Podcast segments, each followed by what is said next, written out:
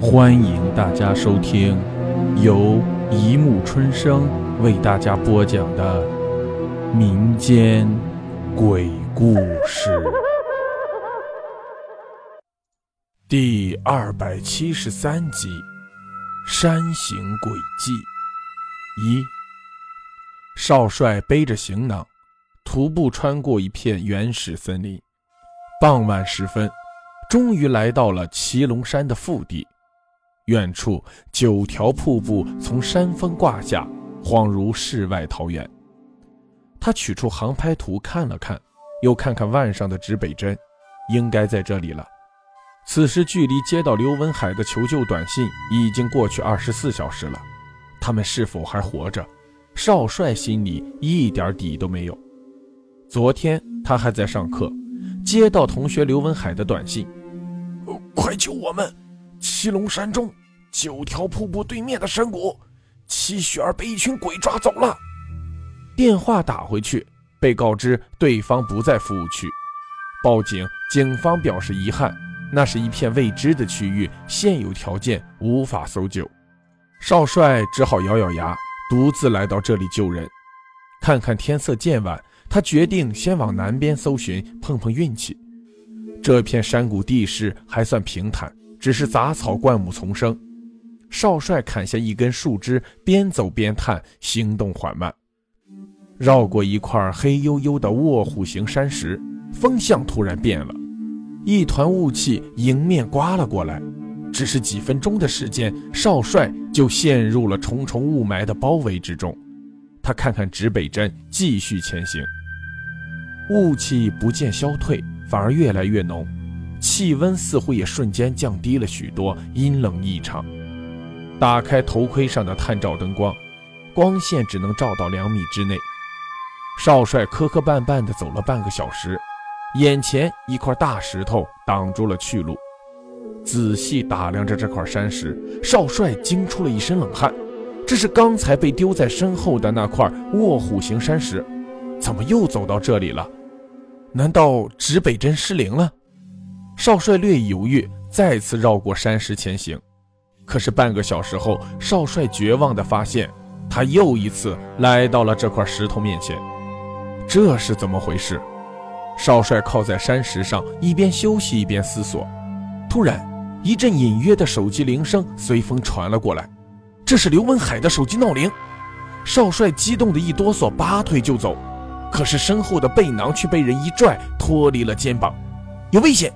少帅反应奇快，反手将探路的树枝砸了过去，再猛回身，身后却什么都没有，只有背囊被吸附在山石上。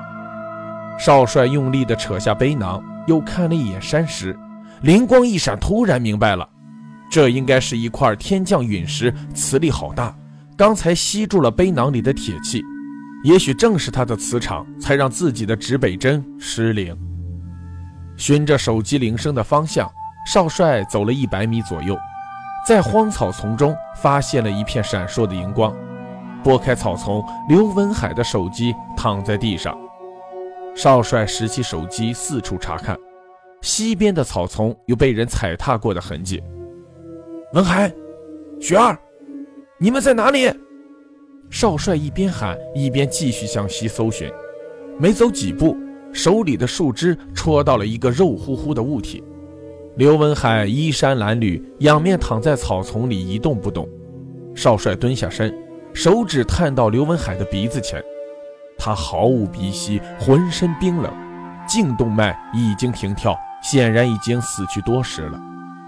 看着最好的哥们儿横尸眼前，少帅不由悲从中来，放声大哭。心情稍微平复后，他背起刘文海。顺着来路回到那块陨石旁，将刘文海的尸体放到一边。少帅又翻起他的手机，也许刘文海在手机里记录了某些信息。如果能通过这些线索找到他的女友齐雪儿，也算是了却了他的心愿吧。然而，手机里只有一条定时发送的短信，那就是昨天少帅收到的求救信。刘文海还算机灵。临死前把手机的闹铃也调成了一个小时一次，要不然少帅连他的尸体都找不到。手机翻遍了也毫无所获，时间已经到了午夜。少帅看着眼前化不开的浓雾，长吁短叹。一只冰冷的手悄无声息地搭上了少帅的肩膀。水。少帅正在出神，惊惧之下浑身一震，想也没想，转身一拳挥了出去。啊的一声惨叫，刘文海滚出了五尺之外。你你怎么还活着？少帅又惊又喜，抢上一步，打开矿泉水，凑到了刘文海的嘴边。刘文海喝了几口水，精神好了许多，开口说道：“啊，我死了你才高兴是吧？想你死，我就不来救你了，狼心狗肺。”少帅将刘文海搀扶到卧龙石边坐下，说说怎么回事？怎么好好的齐雪儿就被鬼抓走了？刘文海的眼里闪过一丝恐惧，突然用力一掌拍在卧龙石上，都都怨这块邪恶的石头！刘文海断断续续的说了半个多小时，少帅总算知道了事情的经过。齐雪儿贪玩，追着几只蝴蝶来到这个山谷。谁知绕过卧虎石之后，两人就在大雾里迷路了。走来走去，卧虎石总是挡在身前，手机没信号，拨不出去。正在四处搜寻出路的时候，浓雾里突然冲出三个毛脸毛身的怪物，油彩涂脸，兽皮裹身，鼻子上还戴着手镯一般大小的黄色金属圈。他们不由分说地架起了齐雪儿。刘文海追赶，却被揍了个半死，扔在了草丛里。少帅皱起眉头，难道是野人？对了，你刚才已经没有心跳了，怎么又活过来了？我我也不知道。刘文海摇头，只记得他们给我吃了一些红色的果子，很苦涩。然后我在意识还有点清醒的时候调整了手机闹铃，后来就昏过去了。我想这大雾就是传说里的鬼杖，那三个怪物应该是鬼。鬼杖。听到这里，少帅一拍大腿：“我有办法走出大雾了！”他一跃而起，背对着卧虎石的虎头，从背囊里取出毛巾蒙在眼上，走三步退两步，转个圈再走三步，又退回两步，双手上下挥舞，跳起了奇怪的舞蹈。刘文海惊掉了下巴：“你，你这是在跳萨满法师舞？”少帅继续着自己的舞蹈，百忙里回了一句：“什么萨满法师舞？”这是古上传下来的玉皇步，又叫踏罡步斗。因为人的两腿长度不是绝对相同，总是一长一短，所以在不变方向的时候就会转圈。玉皇步是破解鬼障的唯一方法。刘文海似懂非懂地哦了一声，跟在少帅的后面跳了几步，喘着气说：“ 不行，这动作太高难了，我学不会呀。”少帅气结：“谁让你学了？跟着我就行。”跳了半个多小时。少帅汗流浃背，气喘吁吁地问：“刘文海，我我们走出大雾了吗？”刘文海抬头看看天上的大月亮，说：“出来有一会儿了。”该死，那你不早说，想累死我呀！少帅扯下眼上的毛巾，刘文海嘟着嘴正要辩解，少帅却猛地窜过来，将他扑倒在地，同时大喝一声：“趴下！”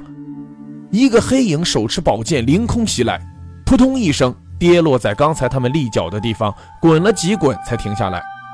少帅站起身，探照灯的光柱射了过去，这竟然是一具穿着兽皮盔甲的干尸。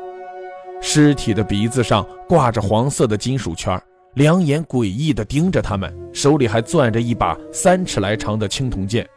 哼，抓走齐雪儿的鬼，跟跟他长得一样。刘文海指着地上的干尸，激动地说：“少帅，抬起头。”发现自己正站在一棵高大的冷杉树下，刚才这个尸体武士就是从树上掉下来。少帅上前两步，用木棍指着青铜剑身上的奇怪图案问：“齐文海，这几个是不是古字？”齐文海学的是古汉语专业，他仔细辨认了一番：“没错，这这这是甲骨文，四方守灵四个字。”少帅抬头看看天空。又取出背囊里的罗盘摆弄一番，缓缓地说：“得水为吉，藏风次之。这里既得水又藏风，是上家的帝王之墓，也只有帝王之墓才有资格享用四方守灵的阵法。可以确定，因为你们闯了皇陵禁地，所以这些世代相传的护灵人抓走了雪儿。”啊！刘文海一呆，会是哪朝皇帝埋在这鬼地方？而且他们为什么不抓我？这就不知道了。中国五千年历史，宣小邦的草头天子不计其数。少帅摇头，他们单抓雪儿，也许是这片禁地不允许女性踏足。那那雪儿不是很危险？刘文海着急起来，有有没有办法找到她？少帅低头想了半天，嗯，有，但希望很小，风险很大。想救出齐雪儿，我们只能引蛇出洞，用盗墓来引出这些护灵人，找到护灵人才能找到被他们抓走的雪儿。但是到帝王之墓谈何容易？刘文海的口里带着无比的悲壮。少帅，你一定帮我救出雪儿。要是救不出，我宁愿死在这里。少帅弯腰从干尸的手里拿下青铜剑，递给刘文海。既然你意志坚决，我就舍命相陪吧。你为红颜，我为知己，也算死而无憾了。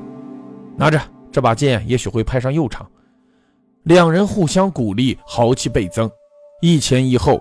大踏步地朝树林里开进，少帅查天观地，判断地灵就在南方不远处。月光从树梢洒下，树林里一片斑驳，四周寂静，只有两个人的脚步声。